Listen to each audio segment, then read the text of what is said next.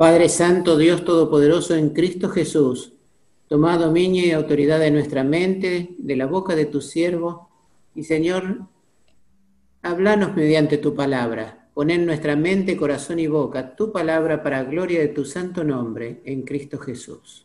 Amén. Amén. Esta historia de Noé nos habla de la historia de una familia. Este mes de octubre, el próximo domingo es el Día de la Madre, en, los colegios se enseñaba, bueno, supongo que todavía, por más que sea por Zoom, le siguen diciendo el Día de la Familia. Y hace un tiempito vi un devocional sobre esto y me pareció que era oportuno tratar el tema con,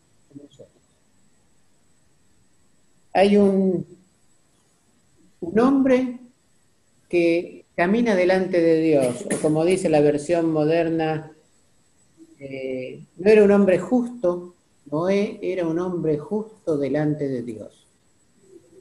Qué pedazo de piropo, ¿no? Ojalá puedan decir así de nosotros. Era un hombre, era una mujer justo delante de Dios. Tenía tres hijos sus hijos estaban casados, venía pensando todavía no tenían hijos, o sea, no tenían nietos. En medio de eso, con una perversión muy grande en la, en la gente, mucho dolor, Dios le dice a Noé que va a destruir la vida sobre la tierra, pero que él construya un arca y que entre con su familia y que entrarán dos animales de cada especie, que ponga alimento para que sobrevivan. Porque Dios, por culpa del ser humano, va a destruir la vida sobre la tierra. Y acá nos encontramos con, con un Noé que hace lo que Dios le manda y empieza a construir el arca, empleando de lo que disponía con la ayuda de sus hijos construye el arca. Para ponerlo en términos de medidas que conocemos, esos 300 codos son 140 metros y son 25 metros de ancho. Era una buena obra, interesante barco. Y la construye y no llegamos a, no seguimos leyendo porque hay tres capítulos más que tratan sobre todo este tema del diluvio. Pero la orden de Dios es que entre, y en el capítulo 7 le va a decir, bueno, entra con tu familia y voy a traer los animales porque en una semana va a empezar a llover. Y Noé le creyó a Dios y lo hizo. Pero acá quiero centrarme en una parte que pocas veces miramos de esto, y es que la Biblia habla de que Noé era un hombre justo delante de Dios. No nos dice nada del carácter ni de su esposa, ni de sus hijos, ni de sus nueras. Pero porque Noé era un hombre justo delante de Dios, en el arca entran ocho. Nos dirá más adelante, mucho más adelante, Pedro, en la primera carta de Pedro, capítulo 3, dice, porque Cristo murió por los pecados una vez por todas, el justo por los injustos, a fin de llevarlos a ustedes a Dios. Él sufrió la muerte en su cuerpo, pero el Espíritu hizo que volviera a la vida.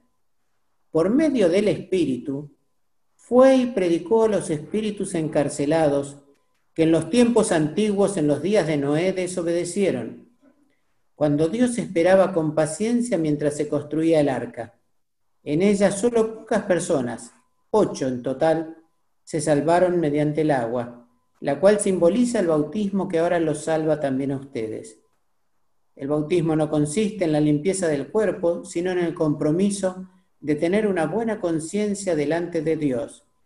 Esta salvación es posible por la resurrección de Jesucristo, quien subió al cielo y tomó su lugar a la derecha de Dios, y a quien están sometidos los ángeles, las autoridades y los poderes. Es palabra de Dios.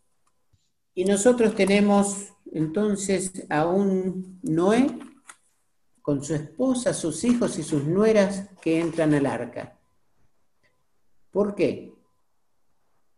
Porque este hombre era justo delante de Dios, caminaba de la mano de Dios. Y eso le dio la posibilidad a sus hijos y a sus nueras y a su esposa de acompañarlo.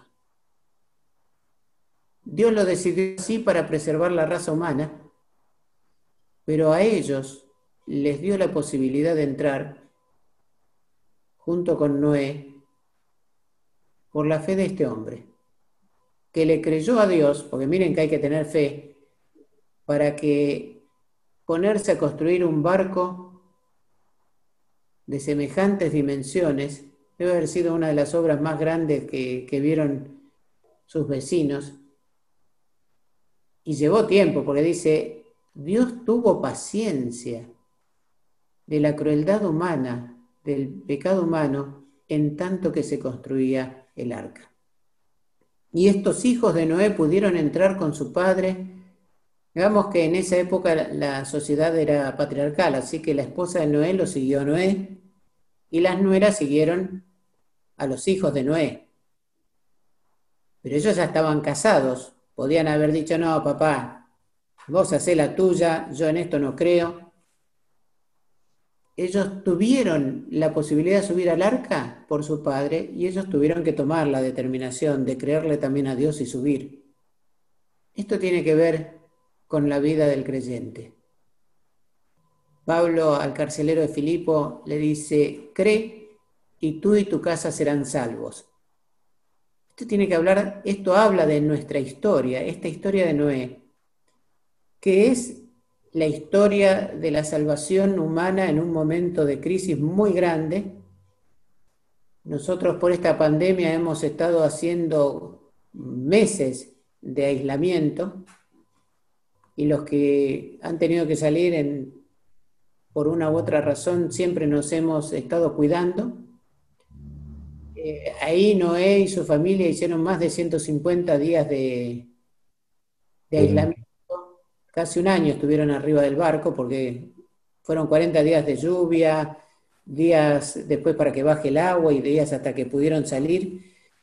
Fue muchísimo el tiempo, solo que no tenían la posibilidad de gestionar un permiso y salir un ratito. ¿eh? Estuvieron realmente aislados y que bajaron ocho de este barco. Subieron ocho y bajaron ocho. Y después viene la etapa de los hijos de, de, de Jafet, de, de, Sem, eh, y Jafet. Y después vendrán los nietos y sigue la historia humana. Pero estos hijos entraron o tuvieron la posibilidad de entrar porque su padre tuvo fe y le creyó a Dios y esto nos habla de nuestra relación como creyentes con Dios. Nuestra responsabilidad de padres ha sido enseñarle a nuestros hijos, aquellos que ya los tenemos crecidos y los que los tienen chicos, su responsabilidad es enseñarles el camino del Señor. Y de los que somos más grandes, nuestra responsabilidad es enseñárselo a nuestros abuelos y aconsejar a nuestros hijos e interceder por nuestras familias, porque realmente el ser hijos de Dios nos da acceso al trono del Padre, al trono del Dios Altísimo y a clamar por nuestros hijos. Hay otro de los patriarcas bíblicos, muy conocido por su fe, Job, y algunos dirán, ¿y cómo la pasó? Pero si leen el primer capítulo de Job, que tenía siete hijos y tenía hijas, y, como tenían mucho dinero, todos los días se reunían y hacían fiestas. Si se fijan, eh, perdón, Job todas las veces hacía sacrificios a Dios e imploraba que Dios perdonase a sus hijos si habían cometido alguna transgresión. Es obligación del creyente interceder por su familia, orar a Dios por su familia enseñar en el camino de Dios. Es necesario que nosotros entendamos que somos portadores de un mensaje maravilloso, que primeramente es para nuestra familia. Por eso citaba a Pablo hablando con el carcelero de Filipos, cree y tú y tu casa serán salvos. Ese debe ser nuestro anhelo. Nuestros hijos, llegado el momento y ya crecidos, o nuestros nietos o bisnietos, cuando sea el caso, tienen que tomar una determinación ante Dios y decir, sí, yo creo. Pero es obligación del creyente, de chicos, enseñar la palabra de Dios. Y para aquellos que no son nuestros hijos directos, pero son primos, hermanos, tíos, interceder por ellos y a tiempo y fuera de tiempo llevar el mensaje del Señor y orar continuamente por nuestras familias para que le pertenezcan al Señor. Es algo que nosotros podemos hacer. O sea, como iglesia tenemos la misión de llevar el Evangelio a, quienes no conocen al Señor. Montegrande como iglesia, la Montegrande moderna como iglesia, nació por el espíritu de misionero de un grupo. Y Tristán Suárez nació como el espíritu misionero de un grupo. Pero antes de mirar muy lejos, también tenemos que mirar en nuestras familias y a nuestros cercanos. Y me llamó la atención que justo hubo un par de temas de, de relaciones familiares que salieron en la oración cuando íbamos a tratar este tema. No tengan temor. El Señor es poderoso para restaurar las relaciones de nuestras familias. El Señor es poderoso para sanar y para convertir los corazones más duros. No sabemos cuándo es el tiempo. A algunos les llega antes y a otros después.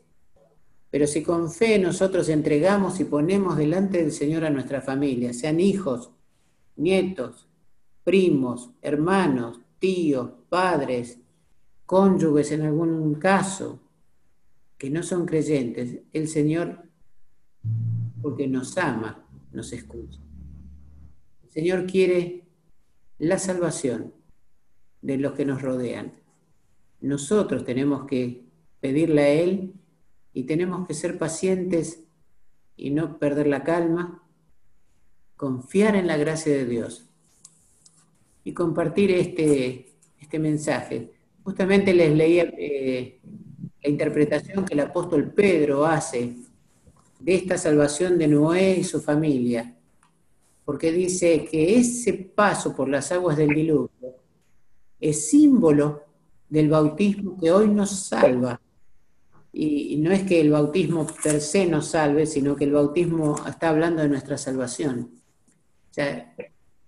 Esta imagen de Noé y sus hijos y sus nueras y esposas pasando con a través de las aguas del diluvio nos habla de la salvación. habla de la salvación de nuestras familias y de nuestra descendencia. A veces cantamos como la adoración de hoy y le decimos al Señor que está Él y nosotros, pero no nos olvidemos. Los que somos cabeza de familia, los que son responsables de, por hijos, los que somos en algún momento de nuestras vidas responsables por nuestros mayores que ya no se pueden valer, no dejemos de interceder a Dios para que nuestras familias se reúnan en esa mesa celestial. Hoy vamos a celebrar la mesa del Señor y vamos a anunciar su muerte y resurrección. Esa muerte y resurrección que Pedro nos decía que ocurrió de tal manera que por el poder del Espíritu, aún aquellos que habían sido retenidos por su maldad, Cristo fue y les predicó. Nosotros conocemos el mensaje de salvación, que sea luz verdadera para nuestras familias y que sea luz verdadera para las relaciones dentro de nuestras familias. El Señor nos ayude a dar testimonio entre los nuestros y también entre, entre los de afuera. Pero muchas veces pensamos más en, la misión en el Congo, en Nigeria, eh, en Finlandia, en el extremo de Rusia, y nos olvidamos de, de los que son de nuestra sangre. Entonces, que el mensaje evangelístico sea de redención para los nuestros y también para aquellos de afuera que no lo conocen. Señor nos sostenga y nos ayude a anunciar a cada uno de los nuestros que la salvación viene de Cristo. Y como Dios le dijo a Noé, y Noé se lo transmitió al pueblo, dijo que los mayores les enseñen a los menores la historia de la salvación de Dios. Eso a los que ya somos abuelos nos toca. Enseñarle a nuestros nietos y hablarles la salvación que Dios hizo de su pueblo. Que la gracia del Señor nos acompañe y nos guíe. Oramos. Bendito Padre y Señor, en Cristo te adoramos y te alabamos y te damos toda la gloria porque vos sos Dios y Señor. Y a vos te dio la buena gana y la misericordia, así de mirar a Noé y los suyos para salvación y de mirarnos para salvación. Hoy ponemos nuestras familias en tus manos. Te pedimos que tu gracia se manifieste en medio nuestro. Señor, para que, guiados por tu Santo Espíritu, le podamos dar buen testimonio entre los nuestros de tu amor y de tu poder. Y también eh, en nuestros vecinos y conocidos, aquellos que no te conocen a vos, pero saben de nuestra fe, que vean un mensaje verdadero, Señor, por la relación que tenemos con vos. Señor, que podamos ser portadores de tu palabra y de tu salvación a quienes no te conocen. Te lo pedimos en Cristo Jesús, Señor y Salvador nuestro. Amén.